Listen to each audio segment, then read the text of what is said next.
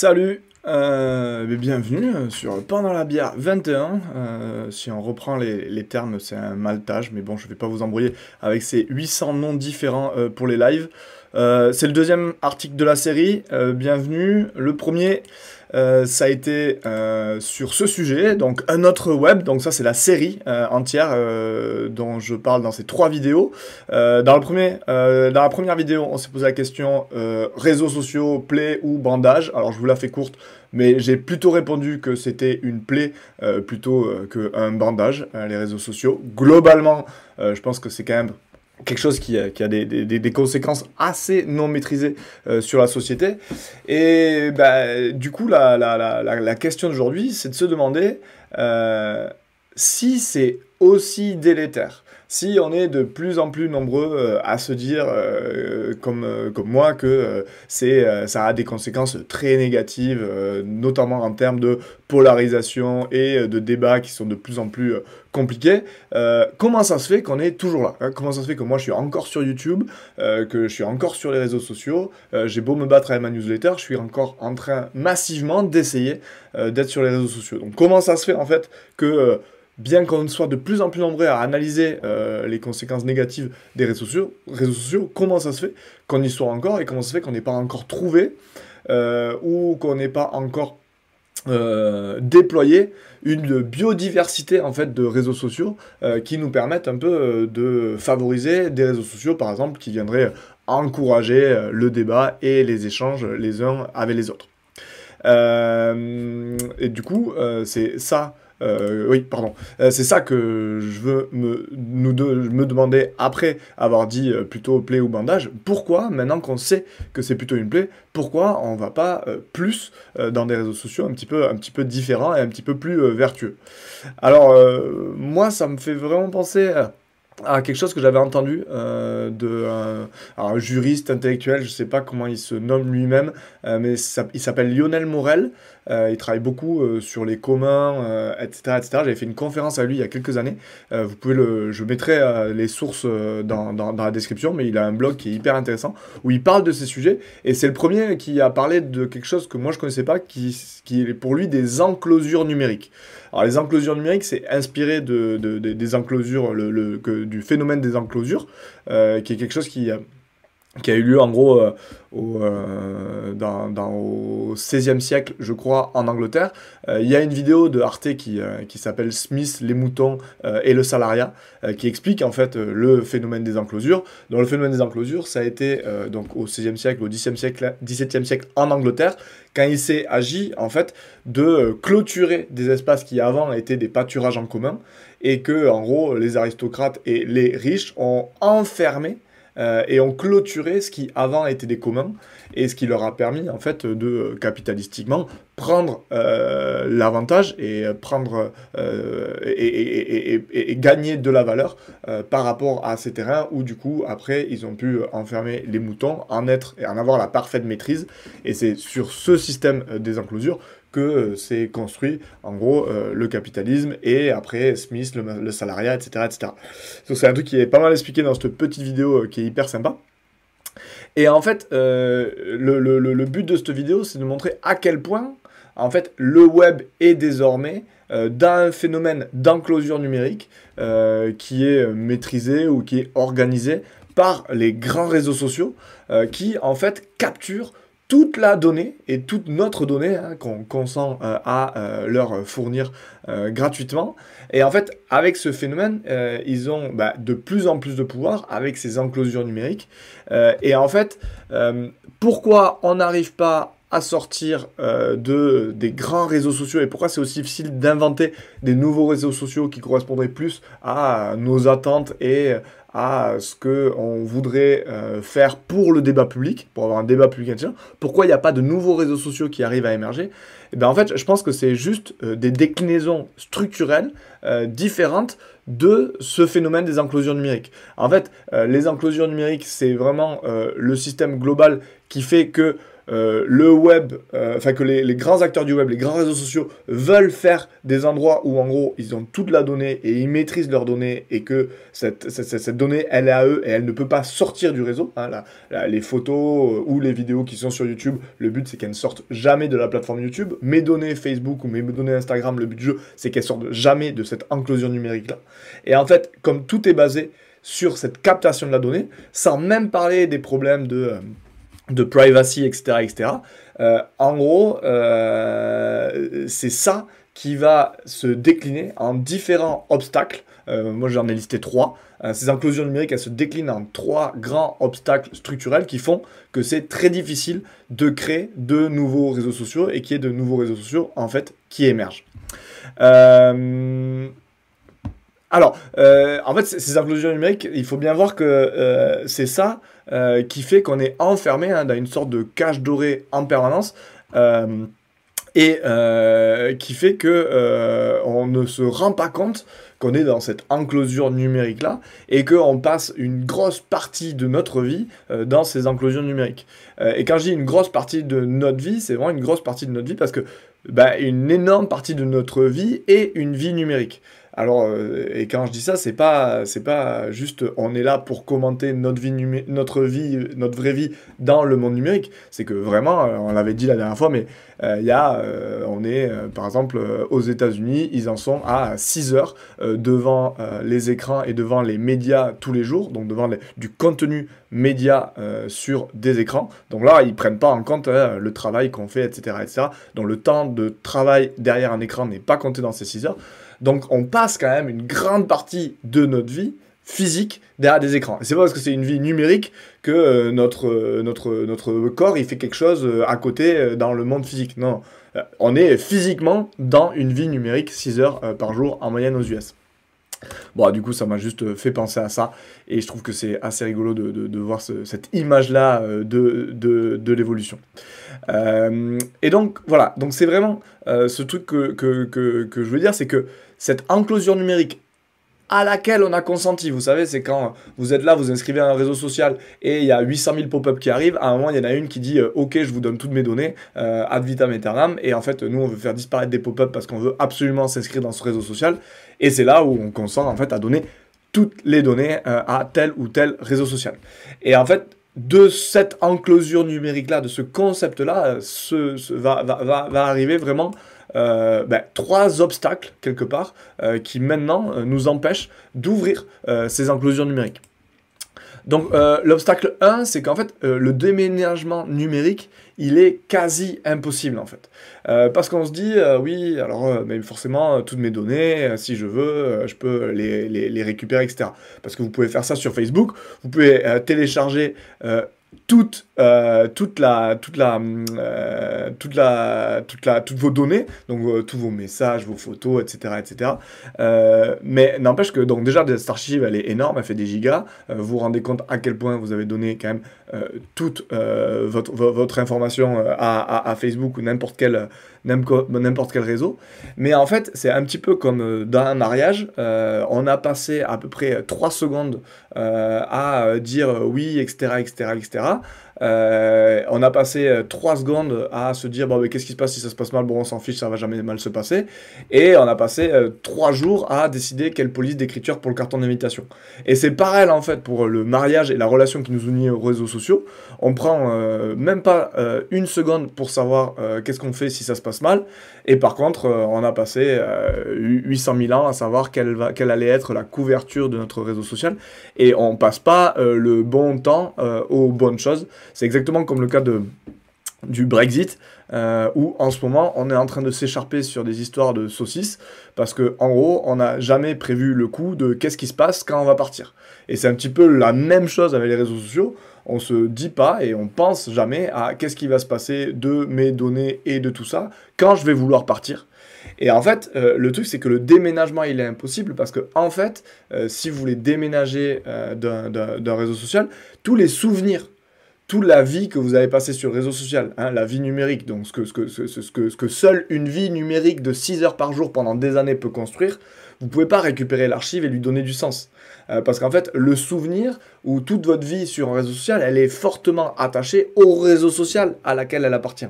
Et vous pouvez pas prendre de la donnée d'un réseau social et l'installer dans un autre réseau social parce qu'en en fait, euh, bah, la cohérence de toutes ces informations, elle est intégrée au réseau social dans, la, dans laquelle cette information a été partagée. Et donc on ne peut vraiment pas euh, déménager d'un seul coup et dire ah, ben, je migre toutes mes données de Facebook à tel autre réseau social, parce que vraiment la donnée qui est notre donnée, elle appartient. Mais elle appartient, c'est même pas un, coup de droit, c'est même pas une question de droit. C'est qu'en fait, elle ne saurait avoir du sens autre part que dans le réseau social dans lequel elle a été, euh, elle a été, elle a été publiée.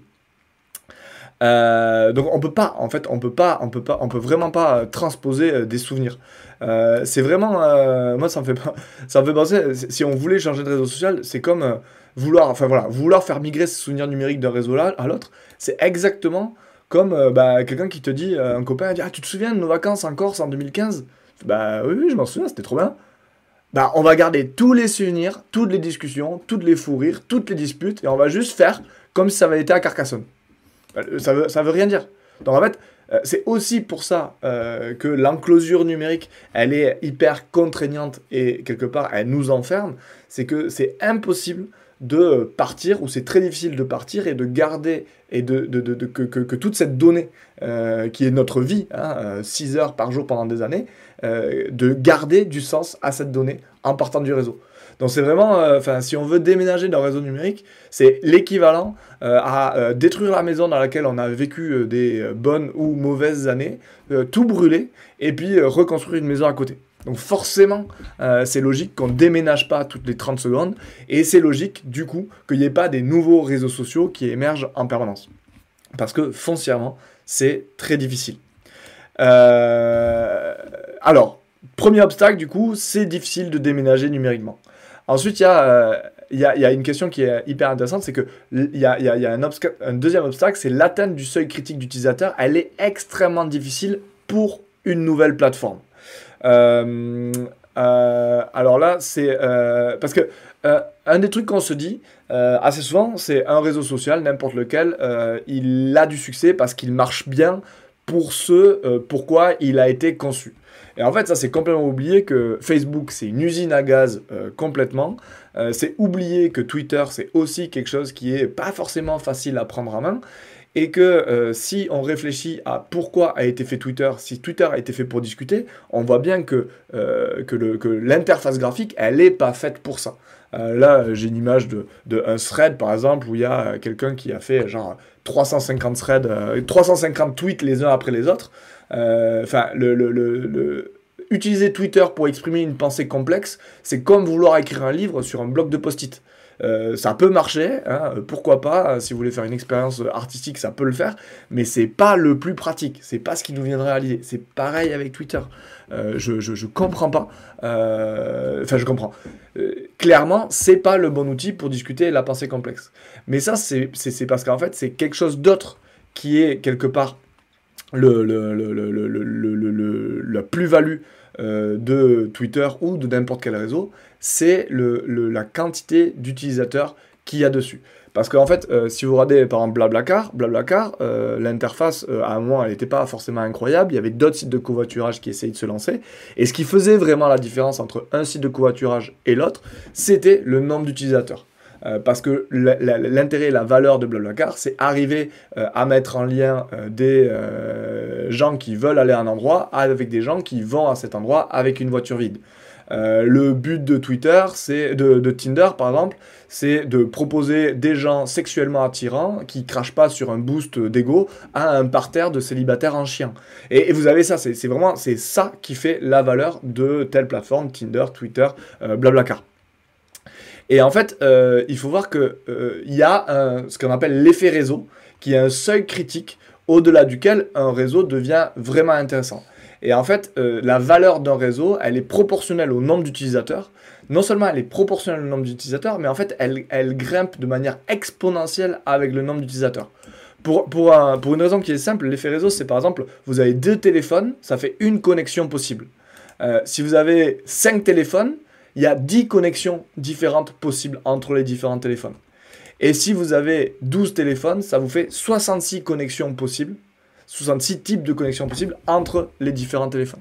Donc là, il y a vraiment euh, l'effet réseau qui fait que une fois qu'on a atteint un seuil critique, le réseau, quoi qu'il arrive, quelle que soit son ergonomie, etc., etc., euh, c'est intéressant. Et euh, c'est très difficile pour des nouveaux réseaux de casser ce plafond de verre. moi, ça me fait vraiment penser, vous avez une sorte de, de, d'initiative qui demande qu'à percer, mais il y a vraiment un plafond de verre qui fait qu'il y a très peu de réseaux euh, qui arrive à motiver les gens suffisamment à déménager, comme on vient de voir, c'est pas trop possible, euh, pour aller voir un, nouveau réseau qui est pas très intéressant parce que par définition, dans les débuts euh, de Clubhouse ou dans les débuts de Mastodon ou dans les débuts de TikTok, Twitter, il y a très peu d'utilisateurs. Donc arriver à franchir ce, ce plafond verre, c'est quelque chose qui est très très difficile, notamment parce que les gens sont numériquement enclosés. Euh, et donc, c'est très difficile de, de, de, de, créer des nouvelles plateformes qui pourraient nous ouvrir d'autres possibles. Parce que euh, ben, tout l'intérêt des grosses plateformes, c'est que ce plafond de verre, euh, très peu de gens de, de, de plateformes le dépassent. Il y a vraiment un, un, plafond de verre dû à cet effet réseau et qui explique aussi pourquoi il n'y a pas de nouvelles initiatives qui percent et qu'il y a sûrement plein d'initiatives dont en fait on entendra jamais euh, parler. Euh, et alors, un truc qui est intéressant aussi, c'est euh, de se dire, par exemple, que à chaque fois qu'il y a une application qui arrive à percer le, plafond de verre, c'est parce qu'en fait, elle a trouvé quelque chose qui est plus performant que ce que les autres ont fait pour capter notre attention. Enfin, le gros exemple, c'est quand même TikTok, qui est arrivé récemment à percer le plafond de verre parce que euh, euh, ils ont créé une application qui est vachement plus immersive au niveau des vidéos et où l'algorithme dans la section dans laquelle on tombe par défaut un for you euh, mais il est conçu pour aller piocher dans tout TikTok la moindre vidéo qui va vous faire craquer. Hein. que ce soit les avions qui atterrissent à contresens dans un typhon ou les gens qui descendent l'Everest en trottinette. même si vous n'êtes pas, pas abonné aux descendeurs de l'Everest en trottinette, vous allez avoir ce genre de proposition et si vous craquez, l'algorithme va détecter que sur ce genre de vidéo, vous allez y passer du temps. Et TikTok a eu ce truc-là très agressif de vraiment aller vraiment, euh, comme dirait euh, euh, Tristan Harris, dont je vous recommande un peu ces, extraits de, discours, ben, quelque part, ils sont vraiment allés à la racine de nos réactions les plus impulsives pour arriver à nous trouver du contenu qui nous fait vraiment craquer, qui nous fait vraiment rester. et lui, il appelle ça une une, une euh, rétrogradation, enfin downgrade, euh, donc euh, le contraire de mise à jour en bas. Je sais pas comment on dit, je sais pas, je sais pas ce que c'est la bonne traduction de ça, je crois. Mais, mais en gros, voilà, il dit que le, quand on a on upgrade les réseaux sociaux, on downgrade human mind. Et, en fait, ce qui est marrant, c'est que il y, y, a vraiment une course au downgrade parce qu'une fois que TikTok par exemple, ils ont fait des vidéos immersives avec cet algorithme qui vient piocher des vidéos dans toutes les vidéos euh, de TikTok. Ben, euh, il s'est passé euh, ce qui devait se passer, c'est Instagram. alors d'abord, Facebook a mis en place une appli qui s'appelait Lasso, qui a été un échec, qui faisait la même chose, c'était une copie de TikTok, pour après faire la même chose que TikTok, mais directement sur Instagram, ça, s'est appelé les, les réels, les Reels. ensuite, vous avez YouTube qui vient de sortir les Shorts. Euh, qui sont des sortes, euh, vraiment, ils essayent de faire la même chose que TikTok. Et ensuite, vous avez les spotlights sur Snapchat. Donc en fait, quand vous avez une recette qui marche, euh, une recette qui va justement aller encore plus dans la rétrogradation de nos esprits, quelque part, dans le downgrade de the human mind, et eh bien tous les autres réseaux vont faire ça. Hein. donc en plus, quand il y en a un qui perce le plafond de verre, ça veut dire que quelque part, toutes les plateformes vont adopter ce, genre de choses et euh, c'est pas forcément justement au bénéfice de nouvelles plateformes qui, faisaient, qui feraient les choses vraiment euh, différemment. Euh... Euh, et donc, ben, forcément, on n'arrive pas avec ce deuxième obstacle, avec l'effet réseau, à euh, ben, ben, faciliter la désenclosure numérique. Ensuite, le troisième euh, obstacle, c'est que fait, euh, les plateformes actuelles, elles n'ont aucun intérêt à l'interopérabilité. Parce qu'ils sont dans un modèle économique qui est avec l'enclosure numérique, donc plus ils gardent la propriété sur les, données, mieux c'est pour eux. Et donc en fait, l'interopérabilité, ça veut dire qu'on ne serait pas si enfermé que ça dans notre enclosure numérique. Donc ce qui n'est pas du tout leur intérêt.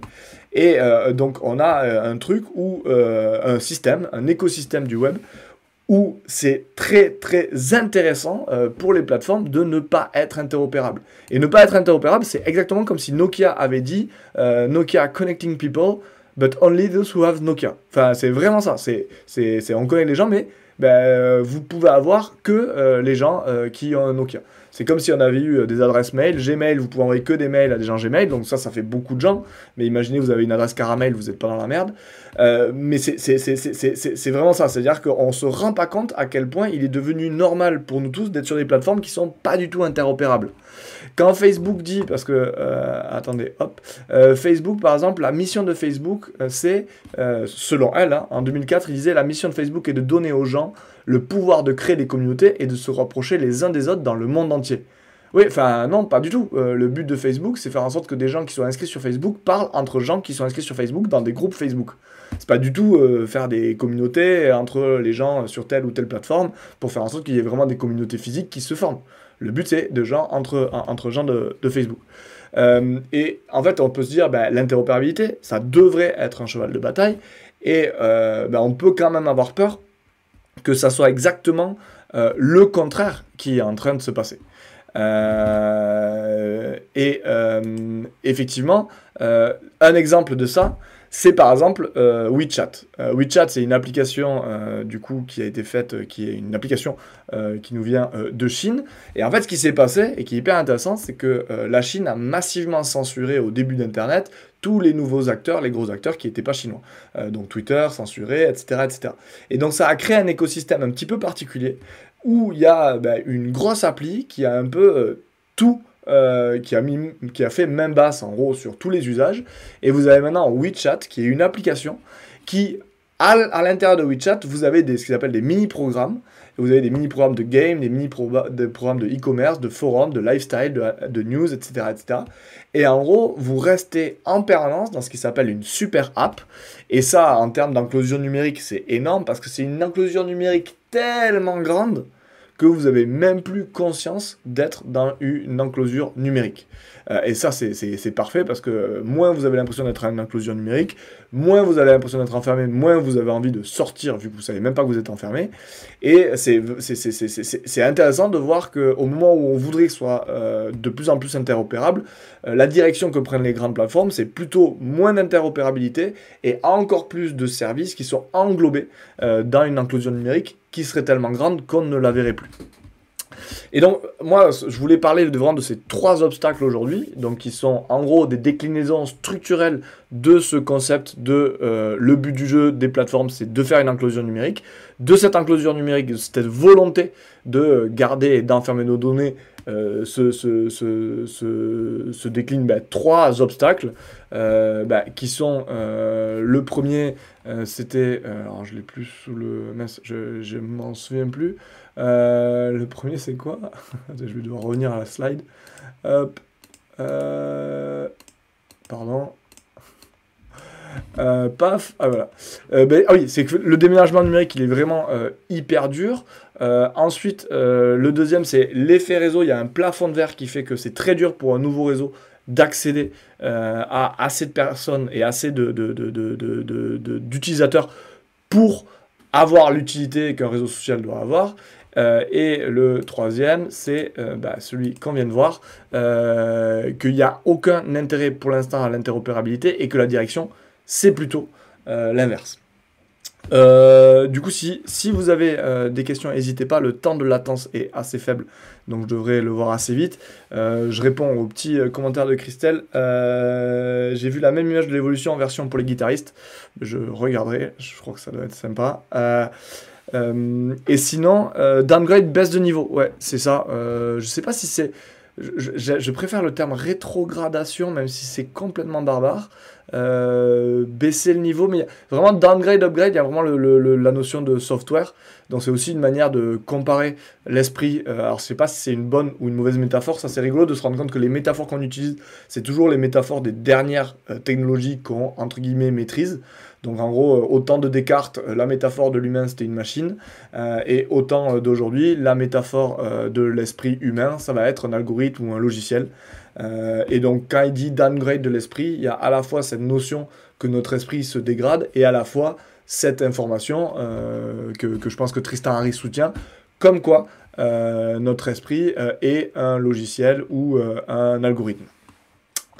Euh, et en gros, une fois qu'on dit il y a ces trois obstacles, euh, la question c'est comment on fait euh, pour ben, lever ces trois obstacles. Parce que tout l'intérêt de comprendre les obstacles de, ces, de ces enclosures numériques, qui sont causées par la déclinaison des enclosures numériques, c'est de savoir comment on peut se battre contre ce web-là. Et comment on peut faire un web où ben, la biodiversité des réseaux sociaux serait encouragée pour qu'on voit émerger des réseaux sociaux qui correspondent plus quelque part à ce qu'on voudrait voir émerger. Euh, donc des réseaux sociaux où on, se, euh, où on se lance plus facilement des ponts que euh, des pavés, des réseaux sociaux où l'empathie et la compréhension des arguments et des émotions des autres sont encouragées, etc. etc. Donc en comprenant bien les obstacles, je pense qu'on peut, dans le troisième article, on s'intéressera plus spécifiquement à ce qui peut être fait pour arriver euh, à lever ces obstacles, si, euh, si, si tant est que c'est possible. mais en tout cas, c'est ça dont on parlera dans le troisième, la troisième vidéo, du coup. Euh, tac, tac. Et eh ben, euh, je remercie tous les gens euh, qui ont regardé la vidéo. je remercie aussi tous les gens qui sont sur Tipeee. et il y en a, et ils sont vraiment chouettes de me soutenir. Et si vous avez envie de me soutenir, n'hésitez pas à liker, à partager, à commenter, à me dire que c'était chouette ou que c'était nul pour que je m'améliore. Et abonnez-vous à la newsletter, c'est la meilleure manière de passer outre les algorithmes de recommandation des divers réseaux sociaux. Et sinon, euh, si vous êtes aussi drogué que moi, vous avez aussi tous les réseaux sociaux qui sont dispo, où je dis des choses et d'autres une fois par jour.